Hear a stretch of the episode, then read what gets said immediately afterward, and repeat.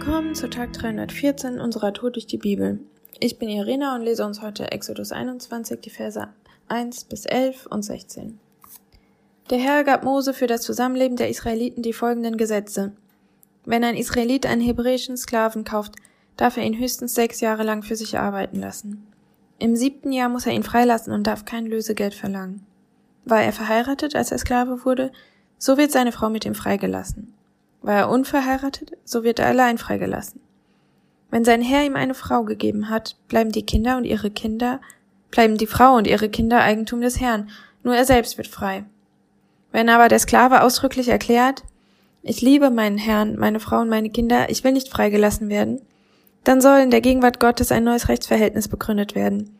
Sein Herr stellt ihn an die Tür oder an den Türpfosten und bohrt eine Ahle durch sein Ohrläppchen ins Holz. Der Mann ist dann für immer ein Glied der Hausgemeinschaft und Sklave seines Herrn. Verkauft ein Israelit seine Tochter als Sklavin, so darf sie nicht wie ein Sklave im siebten Jahr einfach freigelassen werden. Hätte der Käufer sie als Frau für sich selbst bestimmt, aber sie gefiel ihm nicht, so muss er ihrer Familie Gelegenheit geben, sie zurückzukaufen. Er darf sie nicht an Ausländer weiterverkaufen, weil er seine Zusage ihr gegenüber nicht gehalten hat. Hat er sie als Frau für seinen Sohn bestimmt, so muss er ihr die gleichen Rechte gewähren wie einer eigenen Tochter. Heiratet er sie selbst und nimmt später noch eine zweite Frau, so darf er ihr die, die Versorgung mit Nahrung und Kleidung und den ehelichen Umgang nicht verkürzen. Vernachlässigt er eine dieser drei Pflichten, so muss er sie ohne Lösegeld freilassen. Und Vers 16. Wer einen Menschen geraubt hat, wird mit dem Tod bestraft, gleichgültig, ob er ihn schon verkauft oder noch in seiner Gewalt hat. Ja. Krasses Kapitel. Eins der Kapitel, die ich eigentlich nicht lese, wenn ich im Alten Testament lese. Kapitel 20 geht ja noch, da sind die zehn Gebote, aber jetzt geht's so richtig los mit dem Gesetztext. Und auch direkt mit so Bestimmungen, die uns heute mega fremd sind. Was war da los? Was haben die mit den Frauen gemacht? Das Interessante ist, die ganzen gesetzlichen Bestimmungen, die jetzt in den nächsten Kapiteln kommen, sie beginnen mit Schutzbestimmungen für Sklaven, für die Schwächsten im Volk. In meiner Studienbibel steht, dass im Alten Testament Sklaverei nicht in Frage gestellt wird, das Konzept und dass es das gab. Aber zur Verteidigung der Bibel hier, es trägt immer die Notion, dass die Israeliten vor gar nicht so langer Zeit selbst Sklaven in Ägypten waren. Und dass im Vergleich zu Gesetzen anderer Kulturen zu der Zeit hier die Menschlichkeit von Sklaven gesehen wird. Später im Buch Levitikus steht, dass Sklaven ein Recht auf Sabbatruhe haben und darauf an den Feiertagen keine Arbeit tun zu müssen. Sklaverei war in der damaligen Welt üblich und normal und in diesem Kontext leben auch die Israeliten. Sie selbst waren Sklaven und sie haben Sklaven. Und Gott gibt aber da rein Gesetze, die die Schwächsten schützen und den Umgang regeln. Und was für Regeln gehören da dazu?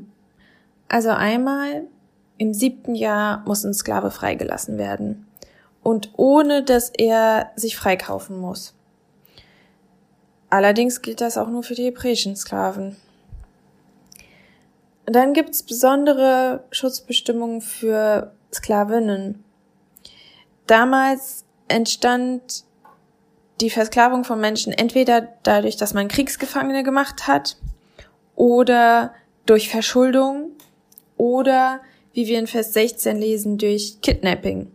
Vers 16 sagt, wer einen Menschen geraubt hat, wird mit dem Tod bestraft, gleichgültig, ob er ihn schon verkauft oder noch in seiner Gewalt hat.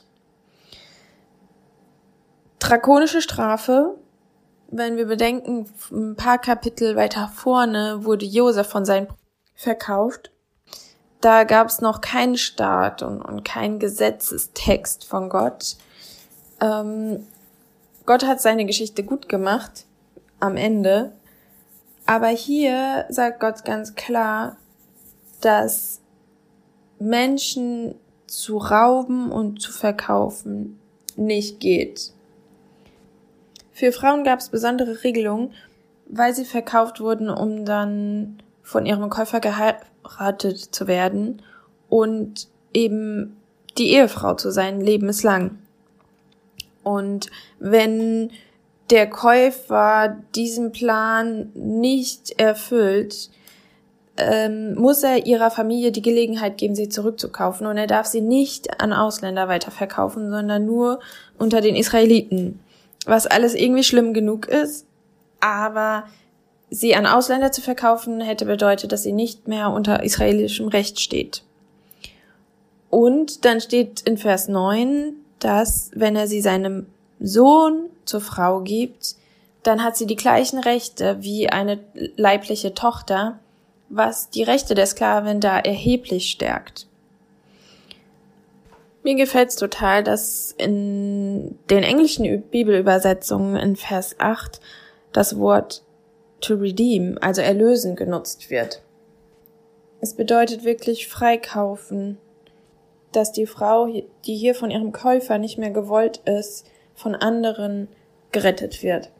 Wir sehen also, dass Gott in diesem schwierigen System mit Gesetzen die Schwächsten schützt und Möglichkeiten zur Erlösung gibt.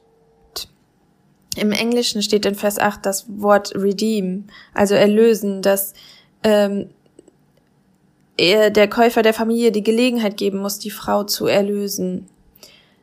Ich mag das, dass Gott da schon Erlösung schenkt und Möglichkeit zur Erlösung gibt. Im Alten Testament und im Neuen Testament dann durch Jesus. Jesus ist der Erlöser. Es gibt auch heute in der Welt noch Sklaverei und es gibt Gesetze, die versuchen, die Schwächsten zu schützen, aber am System nichts ändern. Wo liegt es an uns, die Augen aufzumachen, die Schwächsten zu schützen und Möglichkeiten für ihre Erlösung zu suchen? Heute ist ein guter Tag für einen guten Tag. Lass Gottes Wort in deinem Leben praktisch werden.